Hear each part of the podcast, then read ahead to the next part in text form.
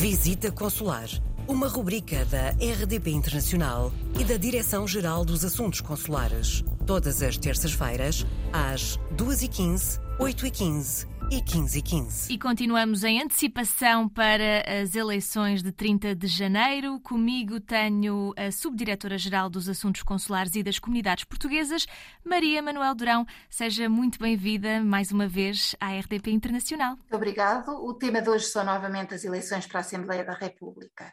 E como sabem, os portugueses recenseados no estrangeiro podem votar por via postal ou presencialmente. Hoje vamos falar-vos do voto presencial.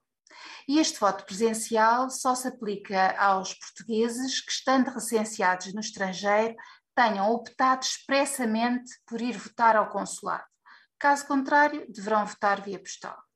E onde é que podem votar? Eh, a votação presencial decorre nos postos consulares e destina-se aos portugueses recenseados na área de jurisdição de cada posto, de acordo com a morada constante do seu cartão de cidadão.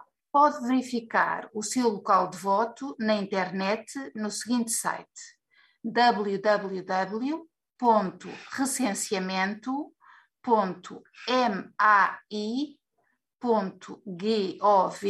www.recenseamento.mai.gov.pt a votação decorre nos dias 29 e 30 de janeiro. Para votar, deve dirigir-se à mesa de voto, indicar o seu nome e apresentar um documento de identificação civil, o bilhete de identidade, o cartão de cidadão ou outro documento identificativo oficial que contenha fotografia atualizada, como por exemplo a carta de condução ou o passaporte. Sem documentos, só pode votar se a sua identidade for atestada sob compromisso de honra por outros dois cidadãos eleitores, ou se for reconhecida de forma unânime pelos membros da mesa. Recordo que o número de eleitor foi eliminado. E insisto mais uma vez que a utilização de máscara dentro do posto consular é obrigatória e que o eleitor deve manter a todo o tempo uma distância de pelo menos dois metros das outras pessoas.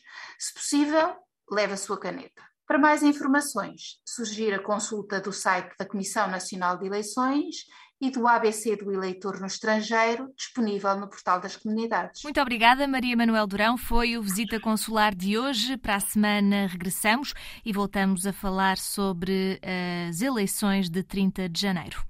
Coloque as suas questões através do mail visitaconsular.rtp.pt.